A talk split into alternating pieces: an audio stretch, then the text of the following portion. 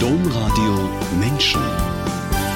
Podcast. Meine Hoffnung ist unendlich, sagt Schwester Philippa Rath. Vor genau einem Jahr ist ihr aufsehenerregendes Buch Weil Gott es so will erschienen. 150 Frauen haben hier ihren Schmerz beschrieben, ihrer Berufung zur Priesterin nicht folgen zu können. Und weil ihre Hoffnung unendlich ist, erscheint jetzt das Nachfolgebuch Frauen ins Amt. 105 Männer, Bischöfe und Priester, Professoren, pastorale Mitarbeiter und Laien, alles Mitglieder der katholischen Kirche, schreiben hier, warum sie finden, Frauen sollen in der katholischen Kirche Priesterin sein dürfen. Um dieses neue Buch wird es vor allem gehen in dieser Sendung, aber auch darum, wie Mann oder Frau mit Blick auf die katholische Kirche die Hoffnung nicht aufgeben kann. Schwester Philippa Rath, herzlich willkommen in dieser Sendung Menschen. Vielen Dank. Ich freue mich, da sein zu können. Herzlich willkommen alle, die diesen Podcast heruntergeladen oder diese Sendung eingeschaltet haben. Mein Name ist Angela Krumpen. Schwester Philippa, ich habe einfach unendlich Hoffnung für meine Kirche, haben Sie im Vorgespräch gesagt. Was ist das für eine Hoffnung und wo kommt die her? Diese Hoffnung ähm, basiert in meinem Glauben. Es gibt eine Bibelstelle im Römerbrief, die ich sehr, sehr liebe, äh, wo Abraham zitiert wird, der geglaubt hat und gehofft hat, wieder alle Hoffnung. Und genau dieses ist für mich ein, eine Art Lebensbegleiter, Lebensmotto geworden. Ähm, in unserem Professgesang, wir sind ja, ich bin ja Benediktinerin, äh, in dem Professgesang singen wir, lass mich in meiner Hoffnung niemals scheitern. Und genau daran halte ich mich fest und das gibt mir Kraft, eigentlich jeden Tag äh, auch alle Rückschläge, alle Enttäuschungen, alles, was mit Kirche im Moment zu tun hat, zu verkraften und trotzdem nicht die Hoffnung aufzugeben, dass die Kirche eine immer reformierbare, eine Ecclesia semper reformanda ist und dass es immer auch Menschen gibt, die, ja, die anders sind, die die Kirche glaubwürdiger machen wollen, authentischer, wieder zurück zu den Wurzeln. Und ich kenne viele solche Menschen. Mir machen auch Einzelpersönlichkeiten Hoffnung, die genauso wie ich äh, nicht verzweifeln, sondern weitermachen. Wenn Sie sagen Hoffnung wieder jede Hoffnung, dann unterstelle ich jetzt mal an dieser Stelle, dass Sie tatsächlich auch die Münchner Vorgänge in den letzten Tagen und Wochen, dass, dass diese Hoffnung auch das übersteht aber trotzdem die Frage, wie sehr schmerzt sie das denn zu sehen, dass, ähm, ich sage jetzt mal, eine Institution, ein Gebilde, dem sie ihr ganzes Leben verschrieben haben, äh, von Tiefpunkt zu Tiefpunkt eilt. Und wenn die Gutachter immer sagen, wir leuchten das Dunkelfeld aus, dann ist in diesem Fall das Dunkelfeld im weltweiten Drama bis hin zur obersten Spitze ausgeleuchtet. Also ich wie sehr schmerzt das denn, das mitzubekommen? Das schmerzt mich sehr. Ich habe natürlich am vergangenen Donnerstag, war das glaube ich vorgestern, äh, die Pressekonferenz äh, verfolgt in München.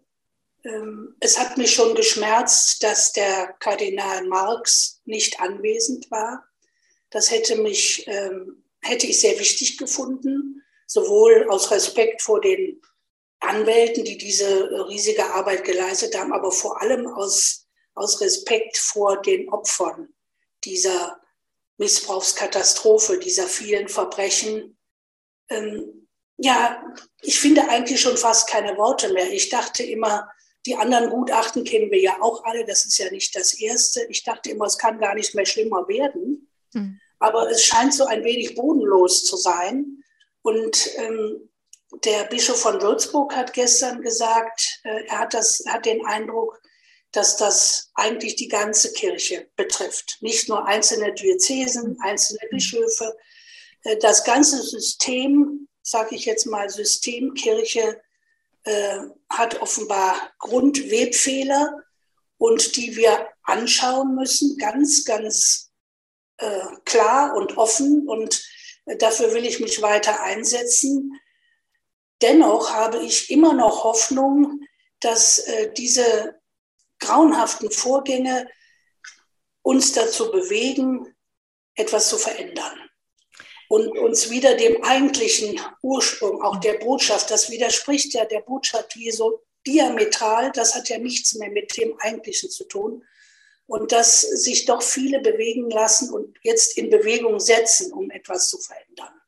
Also ich möchte an dieser Hoffnung, wieder alle Hoffnung festhalten, trotz allem, auch wenn jetzt bis in die oberste Kirchenspitze hinein äh, Vorwürfe da sind und mich auch einiges da doch sehr erschüttert hat von dem, was ich gelesen habe äh, aus, den, aus der Stellungnahme des Papstes Emeritus Benedikt. Schwester Philippa, ganz ehrlich muss ich noch eine Frage anhängen. Ähm, Ihr neues Buch heißt ja Frauen ins Amt. Und es geht ja darum, dass Frauen in dieses Amt, was da gerade im Dunkelfeld ausgeleuchtet wird, die Strukturen dahinter, ähm, wie erstrebenswert kann es denn sein, in so ein Amt zu wollen? Zunächst mal eigentlich gar nicht sehr erstrebenswert. Aber, und das ist das, was ich dagegen halte, die Frauen müssen Leuchtkraft entwickeln, um das, was sie als Dunkelfeld äh, bezeichnen, auszuleuchten. Und äh, ich kenne sehr, sehr viele Frauen inzwischen, die gerne in den kirchlichen Dienst, also in ein priesterliches oder diakonisches Amt möchten. Und ich traue ihnen zu, dass sie Leuchtkraft und Lichtkraft hineinbringen und dass dadurch auch dieser ganze, diese ganze Ämterstruktur verändert wird. Und das ist eigentlich mein Hauptbestreben. Es gibt viele, die jetzt sagen, um Gottes Willen, in diese Struktur will ich überhaupt nicht hinein. Aber ich bin überzeugt, dass sich ähm, dass der Umgang, das Miteinander, das ähm, total verändern wird, wenn Frauen auf Augenhöhe gleichberechtigt mit in diesen Ämtern sind. Und dass auch vieles von dem, das habe ich auch bei der Pressekonferenz herausgehört von den ähm, Juristen, dass vieles dieser männerbündischen ähm, Systeme und der, der gemeinsamen Vertuschung nicht möglich gewesen wäre, wenn es denn mehr Frauen in Leitungsämtern gegeben hätte. Und davon bin ich auch überzeugt. Und dass das aufgebrochen werden muss, und ja, insofern, ähm, ich wünsche mir viele starke Frauen, denn diese Frauen, die, wenn es denn möglich wäre, in Ämter zu kommen, müssen schon sehr viel Kraft haben, um dieses Dunkelfeld zu erhellen. Schwester Philippa, wir müssen jetzt ein bisschen echter nachher Springprozession spielen. Also wir müssen einen Schritt vor und dann gehen wir aber erstmal wieder einen Schritt zurück, denn Ihr neues Buch heißt Frauen ins Amt und ist ein Männerbuch lauter Männer schreiben lassen. Aber es ist ein Nachfolgebuch zu Weil Gott es will. Vor genau einem Jahr ist ihr Bestseller erschienen. Ich glaube, es liegt schon in der fünften Auflage vor. Weil Gott es will ist ein Buch, in dem 150 Frauen über ihren Schmerz schreiben, nicht Priesterin oder Diakonin werden zu dürfen. Dieses Buch, Schwester Philippa, war ja eigentlich nie geplant. Sie haben nur darauf reagiert, dass zwei Bischöfe ihnen in einer Kaffeepause gesagt haben, es gäbe doch eigentlich gar keine Frauen, die Priesterinnen werden wollen. Jetzt mal so ehrlich unter uns, ne? So. Mhm. Ähm, das war, die Kaffeepause war so kurz, dass sie kaum was erwidern konnten. Dann wollten sie eigentlich nur diesen Bischöfen was geben. Mhm. Und was wollte, ist passiert? Ähm, ja, zunächst mal muss ich sagen, ich kenne natürlich persönlich sehr viele Frauen, die genau das Gegenteil beweisen, die gerne äh, Diakonin oder Priesterin geworden wären, weil ich in der geistlichen Begleitung tätig bin. Viele Frauen zu uns kommen in, in unser Kloster, ins Gästehaus. Ähm, ich begleite eine große Gruppe äh, KfD, Katholische Frauengemeinschaft Deutschlands, eine große Gruppe von Frauen, die ähm, immer wieder an Grenzen ihrer Möglichkeiten stoßen, auch äh, ja, schlichtweg zurückgestoßen werden von den männlichen Amtsträgern und sich nicht entfalten können in, in jeglicher Hinsicht. Und diese beiden Bischöfe, ich hatte wie gesagt keine Gelegenheit in der Pause, weil Pausen leider sehr kurz sind, mhm. äh, sie zu widerlegen. Und dann wollte ich einige kurze Lebenszeugnisse sammeln von mir bekannten Frauen, und die dann in die nächste Synodalversammlung mitnehmen. Dann hätte ich die den beiden Bischöfen, aber auch äh, unseren Mitgliedern im Forum Frauen in Diensten und Ämtern der Kirche zeigen, vorlesen, präsentieren können. So, dann habe ich zwölf Frauen angeschrieben, die ich kenne, per Mail und dachte, na ja, im Durchschnitt bekommt man dann drei bis vier Antworten, wenn man zwölf Briefe schreibt. Und dann habe ich gedacht, dann habe ich genug, um, um das Gegenteil zumindest anzudeuten. Ja, und aus diesen zwölf Mails wurden innerhalb von fünf Wochen 150 Texte.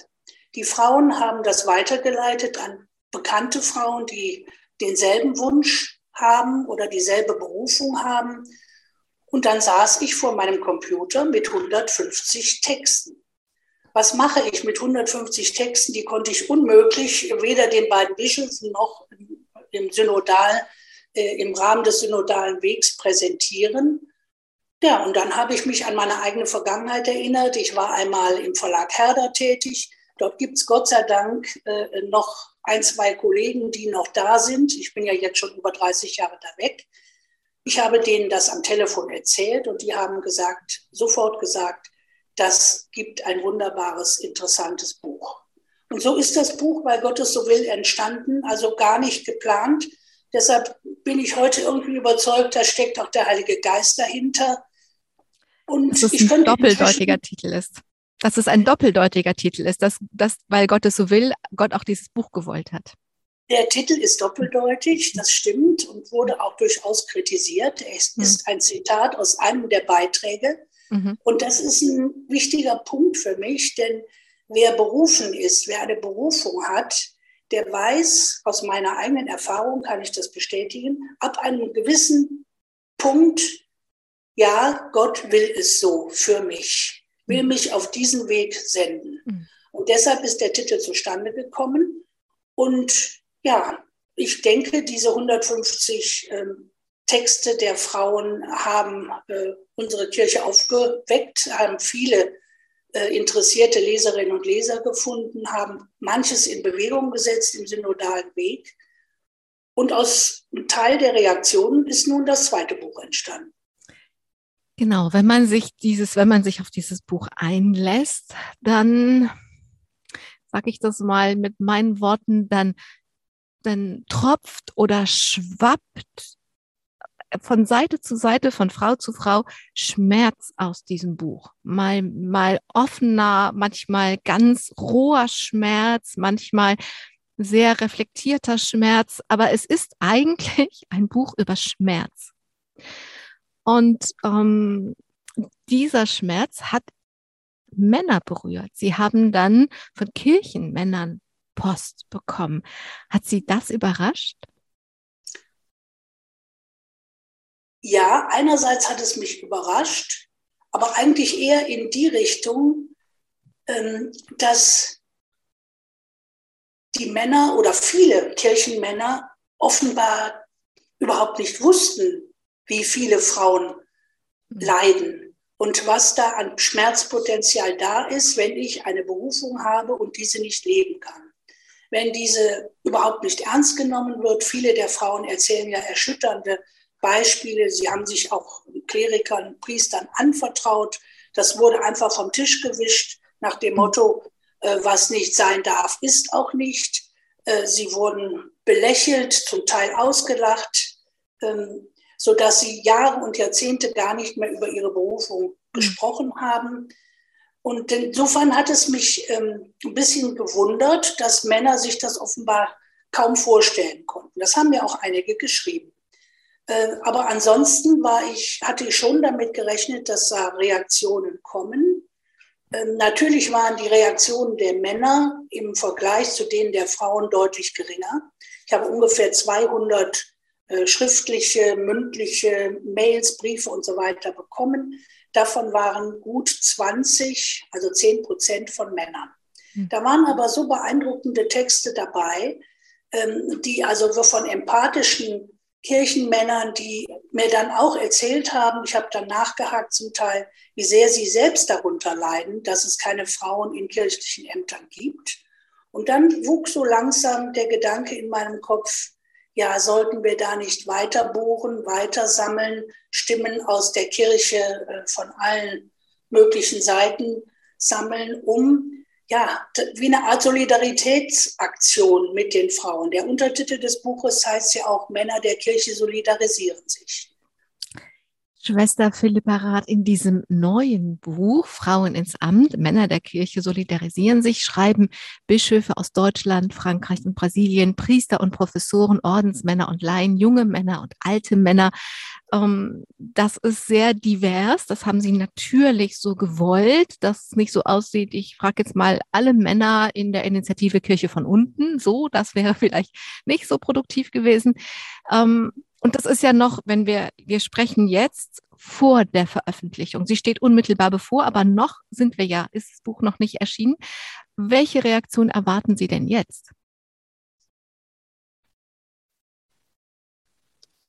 Also ich erhoffe mir, ich, das ist ja auch wieder ein Hoffnungspotenzial, dass dieses Buch ähm, genauso zur Kenntnis genommen wird wie das erste, das Frauenbuch.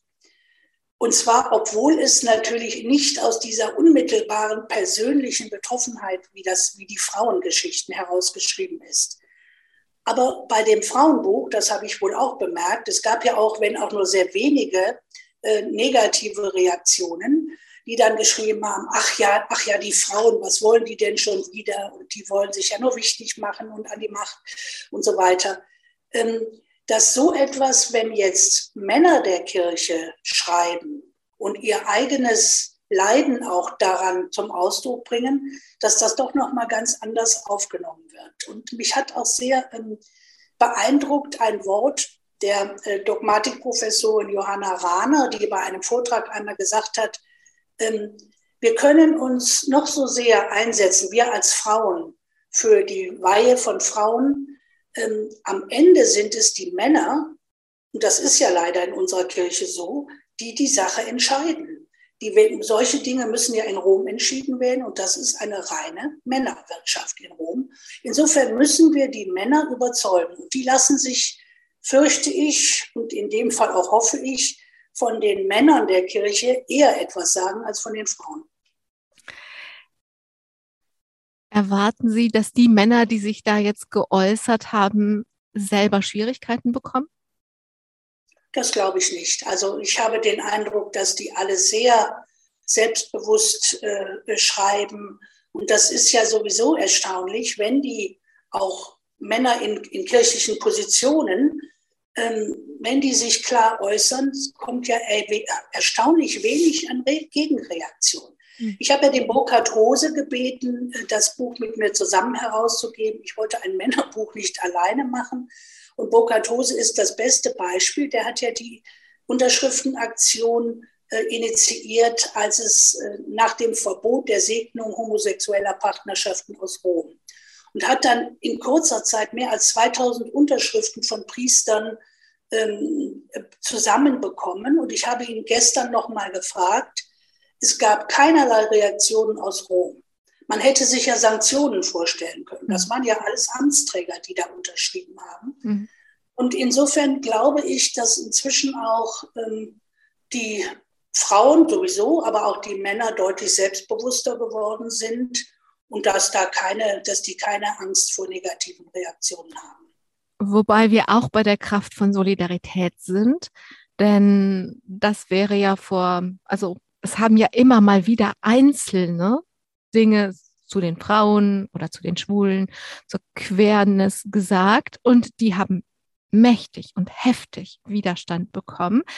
Aber jetzt, wo im Schutz der Öffentlichkeit sich viele gleichzeitig solidarisieren, ist es ja viel, viel schwerer, den Einzelnen zu sanktionieren. Ganz genau, da stimme ich Ihnen voll zu. Ich glaube, alleine die, die Menge ist dann schon ein, ein, ein schlagendes Argument sozusagen. Und das sind ja nun auch, wie gesagt, auch Bischöfe dabei. Ähm, aber wir müssen natürlich auch ehrlich eingestehen, nicht alle äh, vertreten mit der gleichen Vehemenz äh, die Öffnung der Frauen, äh, die Öffnung der Ämter für die Frauen. Das müssen wir sagen und das war uns auch wichtig. Ich wollte da kein, wie Sie sagen, kein Buch äh, nur mit Autoren der äh, Kirche von unten haben, sondern ich wollte eine Bandbreite haben. Wir mhm. wollten eine Bandbreite an Generationen. Die Jüngeren sind natürlich oft deutlich schärfer noch als die Älteren, aber es gibt eben auch ähm, Ältere, die sehr klar Positionen beziehen, aber auch die etwas vorsichtigeren. Ähm, aber das wollten wir auch bewusst stehen lassen. Also das sollte jetzt kein Buch sein, wo also nur ähm, ja, eine Meinung vertreten wird. Ja. Gab es, ähm, Sie haben 105 Stimmen gesammelt, gab es eine Stimme, wo Sie sagen, das hat mich besonders bewegt oder besonders gefreut? Also das fällt mir jetzt schwer, muss ich gestehen, von den vielen Autoren einen Namen zu nennen. Es gab also eine ganze Reihe von Texten, die mich äh, sehr überzeugt haben, äh, sehr gefreut haben, sehr, ähm, ja, die wirklich so klar sind, auch aus der Hierarchie der Kirche. Aber ich möchte jetzt, da müssen Sie Verständnis haben, ich möchte jetzt nicht für einen, einen da herauspicken. Es sind einfach so viele gute Texte drin. Das verstehe ich, denn einerseits haben Sie als Journalistin darauf geachtet, dass wirklich bekannte Namen dabei sind. Das finde ich eine große Tragik tatsächlich unseres Berufes, dass die Menschen auf bekannte Namen so anders reagieren. Ähm, aber ich, dann übernehme ich das mal. Es ist zum Beispiel Jacques Gaillot dabei, der französische Bischof. Es ist Erwin Kreutler dabei, der steht für Brasilien natürlich. Ähm, Bischof Bode ist dabei. Also sie haben tatsächlich Bischöfe versammelt. Sie haben auch Menschen, also Männer in dem Fall versammelt, die sagen, und das ist ja auch wirklich selten in der kirchlichen Hierarchie, dass Männer sagen, ähm, ich habe mich vertan. Ich habe das mhm. früher so gesehen. Ich habe das ein, also sie haben viele Ordensmänner, das ist jetzt weiß ich den Namen nicht, weil sie haben viele Jesuiten dabei. Das ist ein Jesuit, der sagt, ich habe das früher nachgeplappert also wörtlich das Wort nachgeplappert nimmt. Und ähm, also so, sie haben sehr, ähm, sie haben sehr ehrliche Geschichten mhm. dabei. Und ich, also ich habe das natürlich auch gelesen ähm, und habe das Gefühl, wenn, wenn das Buch eine Kraft entwickelt, dann wegen dieser Ehrlichkeit, weil diese, was jetzt da, was in dieser einen Stelle nachgeplappert werden wird, oder ich erinnere mich sehr deutlich an den Beitrag von Klaus Mertes, auch Jesuit, der sagt, ich habe früher die andere Position vertreten und ich kam mir vor wie der letzte Mohikaner, dieses Wort gebraucht er, und ich war noch stolz darauf. Ich bin das heute nicht mehr. So, ähm, denn das, was er, was die Männer über ihre Zweifel und was sie vertreten haben, aber heute nicht mehr tun würden, sagen, das wird ja vielen so gehen. Da sind sie ja wie so ein Sprachrohr für die anderen. Mhm. So ja, vielen vor. Dank auch äh, für das, was Sie jetzt gesagt haben. Da bin ich auch sehr stolz drauf, muss ich sagen. Die Männer, äh, wir haben natürlich auch sehr darauf gedrungen als Herausgeber, Burkhard Hose und ich, dass sie wirklich ein persönliches, auch wie die Frauen persönlich schreiben, theologische Traktate zum Thema Frauenpriestertum gibt es genug.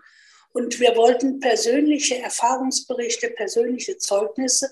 Und sehr viele haben das so ehrlich und offen beschrieben, auch ihre eigene innere Umkehr, wie Sie das nennen, die Wende, ja, früher nachgeplappert oder auch einfach so erzogen worden. Die sind aus dem System, zum Teil schreiben sie auch, aus diesem Denksystem gar nicht rausgekommen.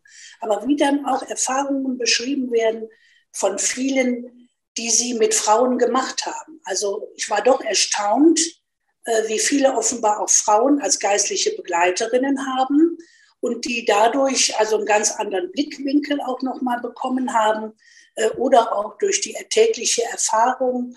Ähm, ich erinnere mich an einen Text, der schreibt, äh, die schönsten Gottesdienste seien für ihn inzwischen ökumenische Gottesdienste, wenn, wenn sie mit einer Pfarrerin oder einer Bischöfin äh, am Altar zusammenstehen. Und das finde ich einfach großartig, ja. Und äh, diese Ehrlichkeit, da bin ich auch sehr, sehr dankbar für. Und das wird das Buch auch, äh, ja, soll ich sagen, ähm, deutlich authentischer machen und befördern. Das war ja auch die Stärke des Frauenbuches, diese genau.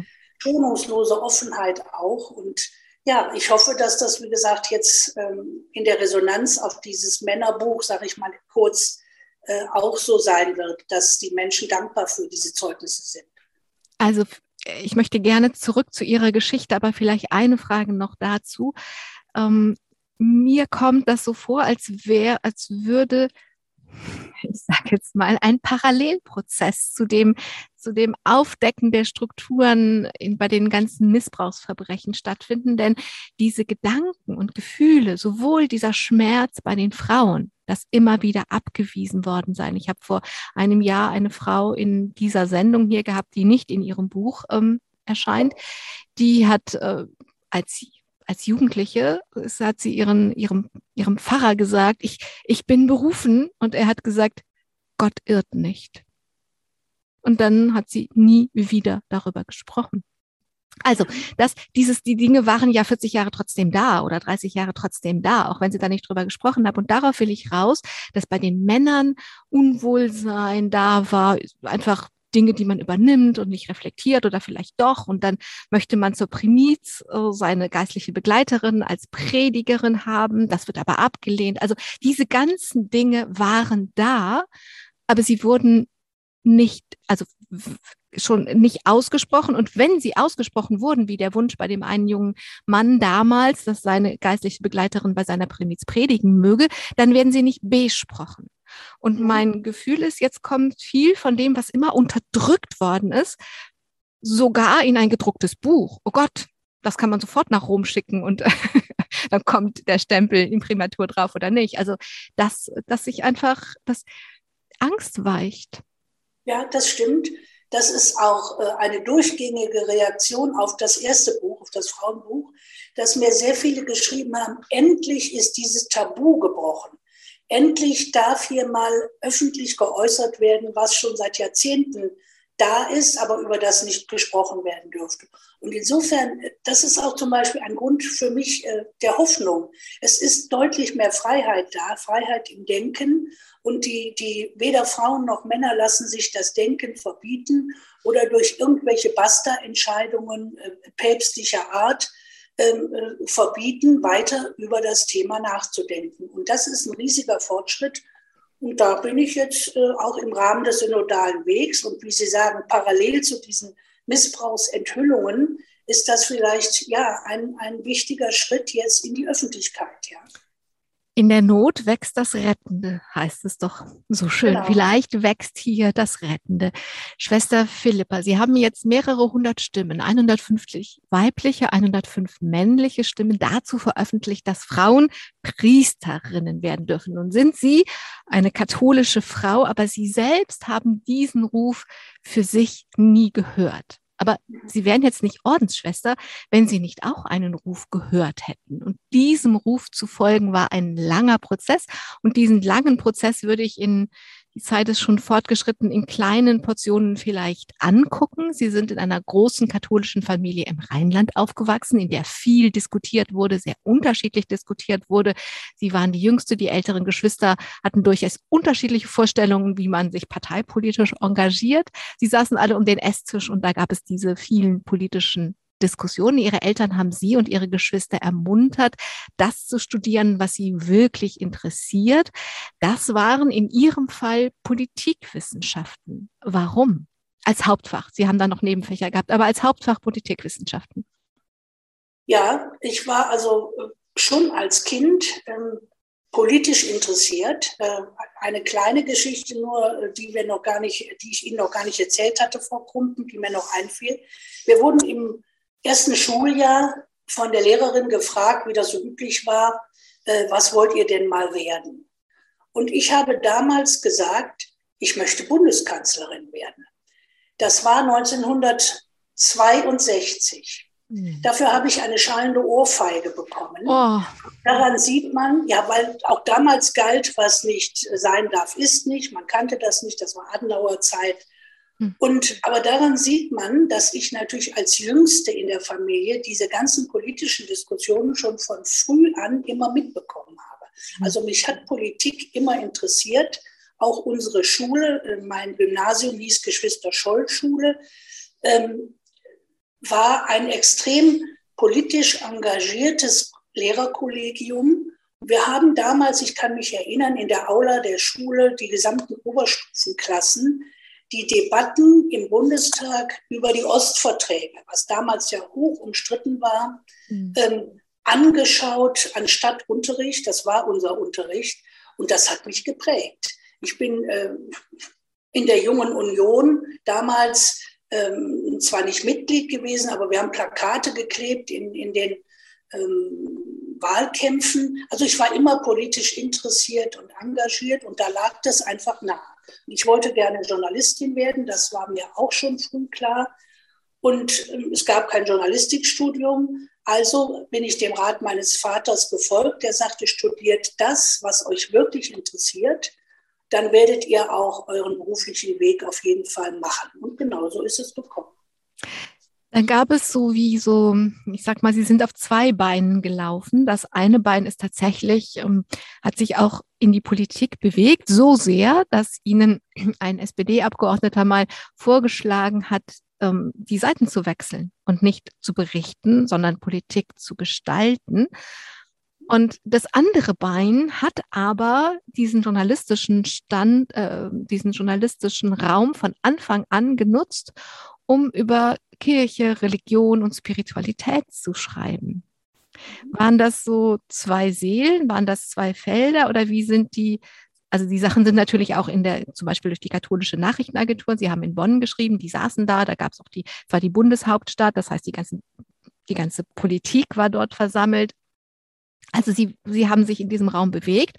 War das einfach, weil dieser Raum da war, aber ihr Interesse war daran ja auch stark. Aber geschrieben haben sie eben oft über Kirche und Religion. Ja, das stimmt. Äh, Nochmal zurück zu dem Angebot dieses SPD-Politikers damals. Äh, ich habe mir mein Studium äh, finanziert durch einen Job beim Bundespresseamt. Es kamen immer Gruppen aus den Wahlkreisen der Bundestagsabgeordneten nach Bonn. Und ähm, die habe ich dann durch die Stadt geführt und so weiter. Und da lernte ich viele Abgeordnete kennen. Und dieses Angebot dieses ähm, Abgeordneten habe ich ganz offen besprochen mit meinem damalig, damaligen Professor der Politikwissenschaften, äh, Karl Dietrich Bracher, den ich sehr geschätzt und auch, ja, ich kann sagen, verehrt habe, weil er so ein, ein umfassendes äh, Wissen und äh, war einfach ein großartiger Mann. Und den habe ich um Rat gefragt. Und der hat mir dann ganz offen gesagt, äh, äh gehen Sie nicht, gehen Sie nicht diesen Weg als Frau, das war 1980. Als Frau haben Sie in der Politik nur die Chance, Kofferträgerin der Abgeordneten oder Redenschreiberin hm. der Abgeordneten zu werden.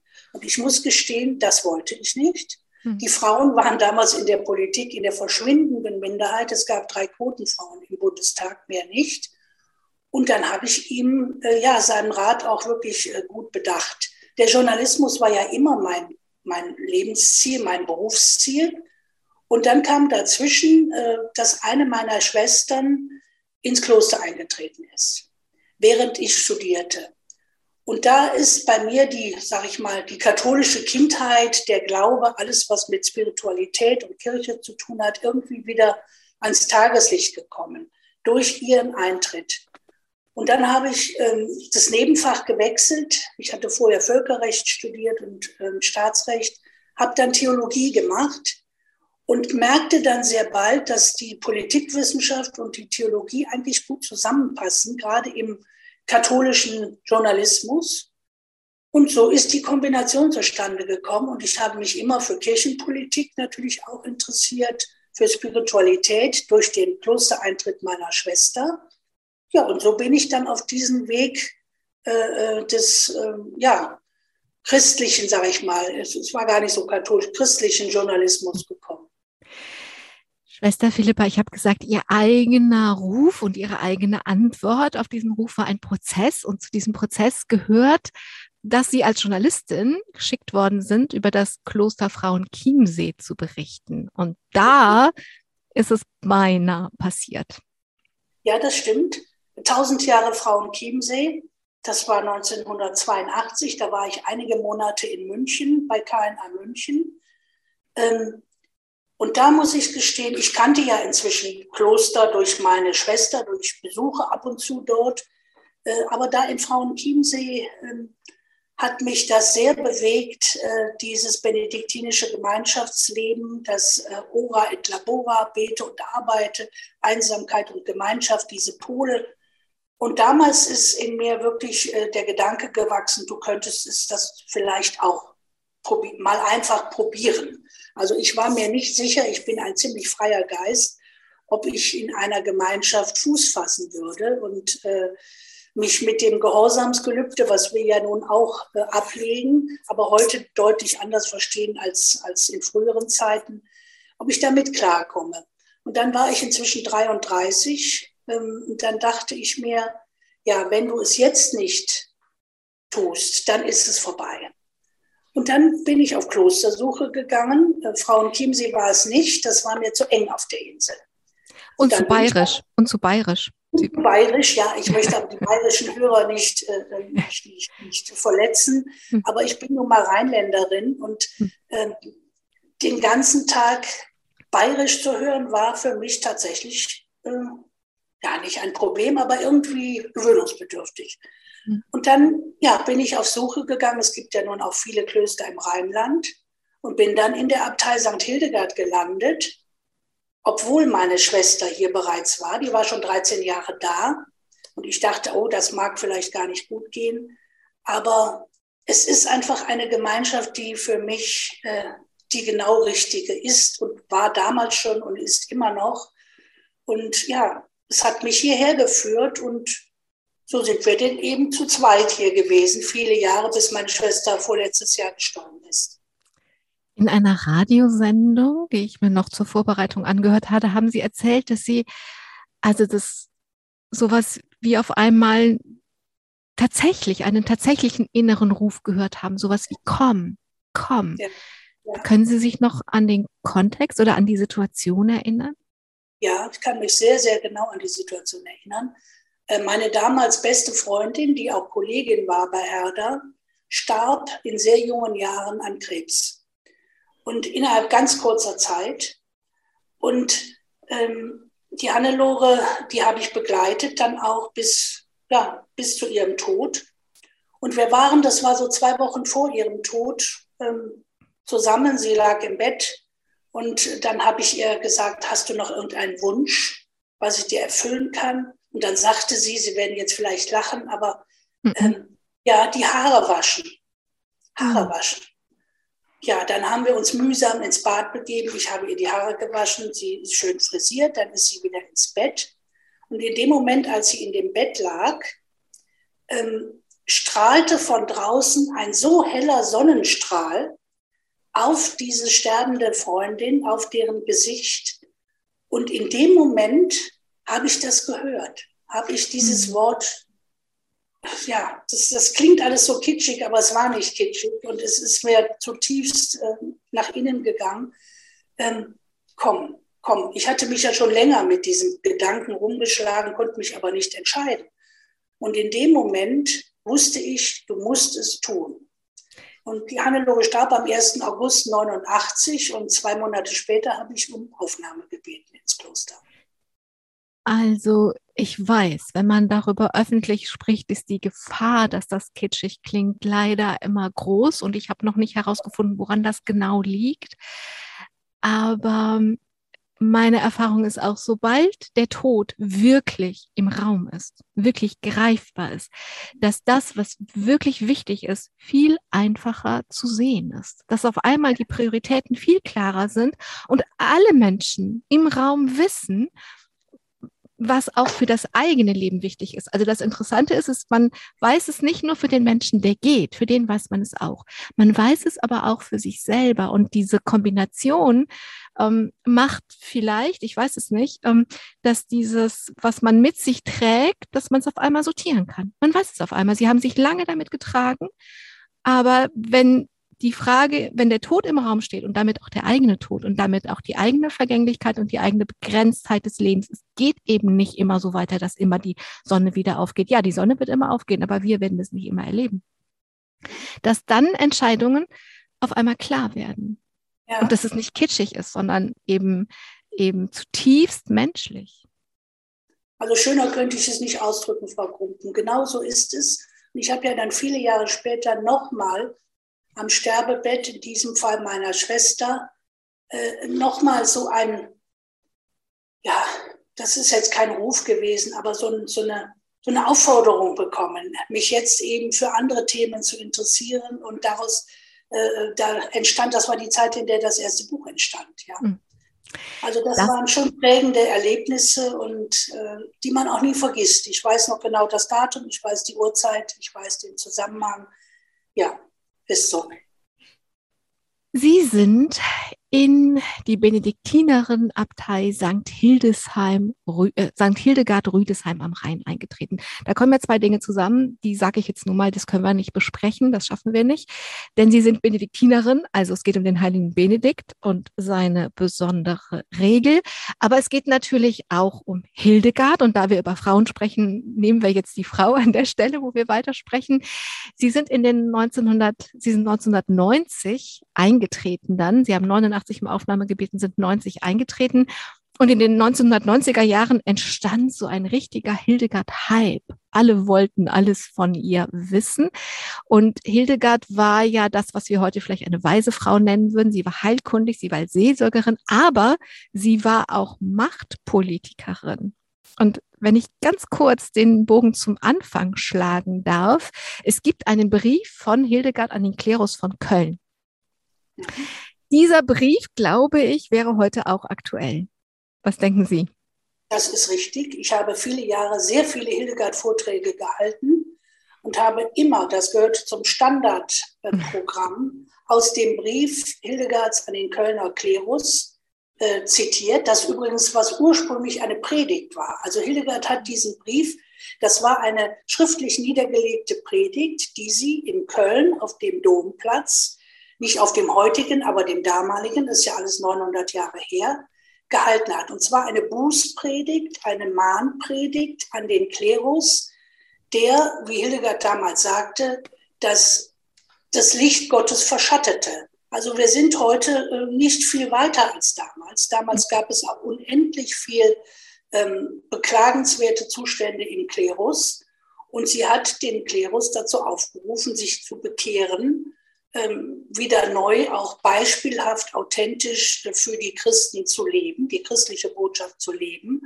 Und ich bin überzeugt, wir könnten heute diese Predigt genauso wiederhalten. Man muss natürlich die Sprache in et etwas äh, anpassen. Vor 900 Jahren sprach man anders. Aber das zeigt mir, dass Hildegard eine sehr selbstbewusste Person war, die Einfluss genommen hat in Kirche und Welt. Sie hat auch dem Kaiser Barbarossa damals eine Bußpredigt gehalten, die also eine ganz starke Frau war und als Äbtissin zweier Klöster ihre Position. Sie wäre nie auf die Idee gekommen, das Priestertum für die Frau zu fordern. Aber sie hat ihre Äbtissinnenwürde wirklich in jeder Hinsicht genutzt und auch ausgereizt, um, ja, um Kirche, um, um Glauben zu verkünden, um Kirche zur Bekehrung zu bringen. Und das ist vorbildlich bis heute. Wer weiß, viele Dinge geschehen ja in Trilogien. Vielleicht ist das ja dann der dritte Teil der Trilogie, dass Sie diese Rede oder diesen Brief von der heiligen Hildegard an den Kölner Klerus mit ihrer Expertise über die heilige Hildegard verbinden und einen aktuellen Brief aus der Sicht der heiligen Hildegard an den Klerus schreiben. Wer weiß, vielleicht wird das der Abschluss der Trilogie, Schwester Philippa.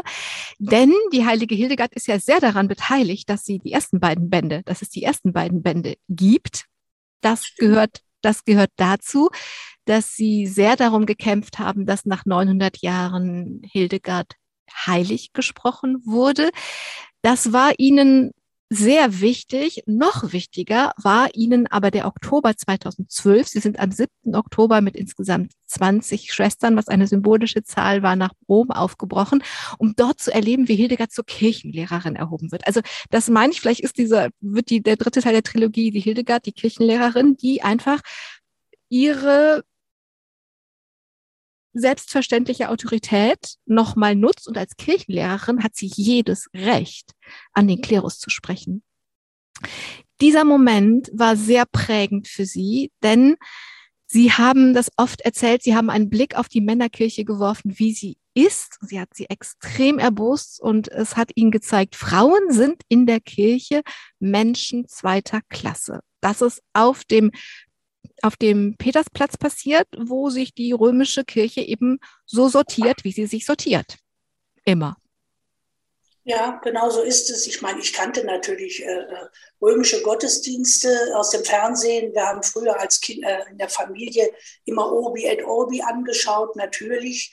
Aber ich hatte es noch nie persönlich erlebt. Und wir waren ja nun da zur Kirchenlehrererhebung der heiligen Hildegard und hatten zwei Nachfolgerinnen Hildegards im Gepäck, in Anführungsstrichen. Also zwei Äbtissinnen, die ähm, damals im Amt befindliche und die Altäbtissin und die, die 38. und 39. Nachfolgerin Hildegards sind. Und diese beiden ehrwürdigen Frauen, das muss ich schon sagen, ich sage das auch bewusst, wurden platziert hinter allen Kardinälen, Erzbischöfen, Bischöfen, Diakonen, Priestern, Ordensmännern und, und, und, was da noch kommt. Ganz am Ende wurden diese beiden äh, Frauen platziert.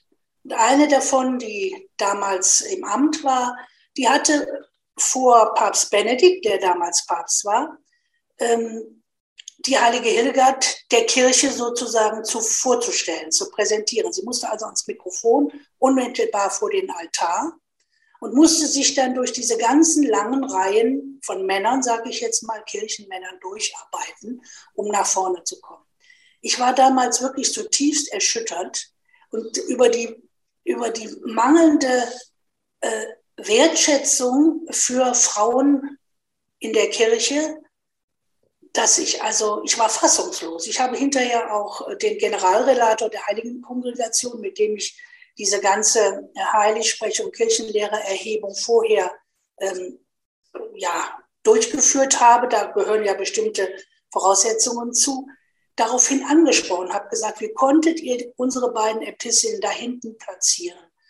Und er hat mich völlig fassungslos, fragend angeschaut und hat überhaupt nicht verstanden, wovon ich sprach. Das hat mich eigentlich fast noch mehr schockiert, dass das so selbstverständlich in den Köpfen dieser Kirchenmänner drin ist, dass die Frauen bitte hinter ihnen und an zweiter oder wievielter Stelle zu platzieren sind.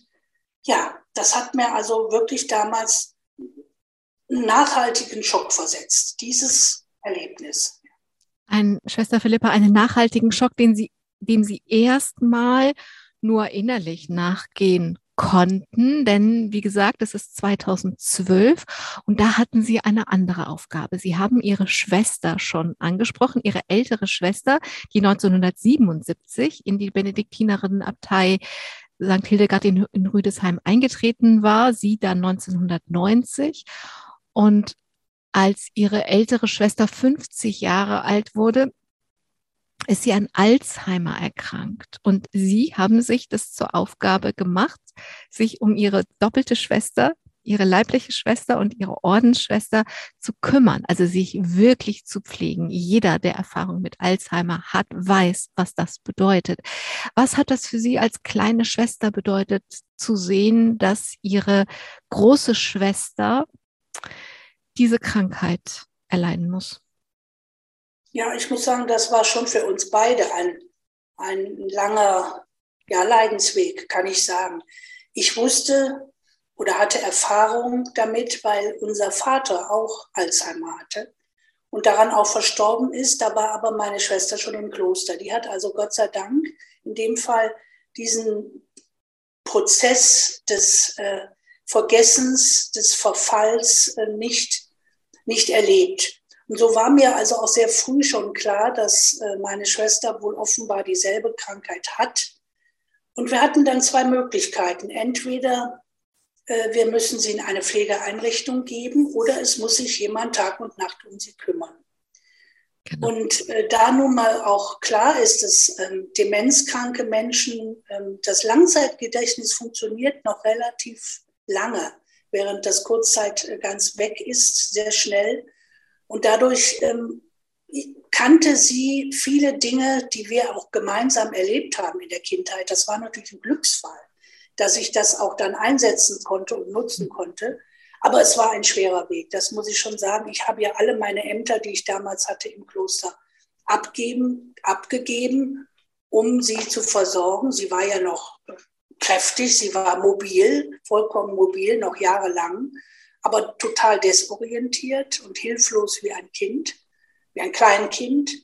Und es war eine mühsame Tag- und Nachtbetreuung. Ich hatte natürlich dann auch Hilfen. Ich habe das nicht alles allein gemacht, sonst wäre ich gar nicht zum Schlafen gekommen. Aber es war ein langer Weg, 15 Jahre. Und das zu sehen, wie, wie ein Mensch, der hochgeistig auch unterwegs war, hochmusikalisch. Meine Schwester hat alle musikalischen Begabungen der Familie in sich versammelt. Und äh, ja, es war, es war schrecklich, aber man muss in so einer Situation auch ein Stück weit funktionieren, das auch ähm, ein Stück weit verdrängen. Und aber was mir ganz wichtig ist, sie, äh, demenzkranke Menschen verlieren ihre Persönlichkeit meiner Ansicht nach nicht.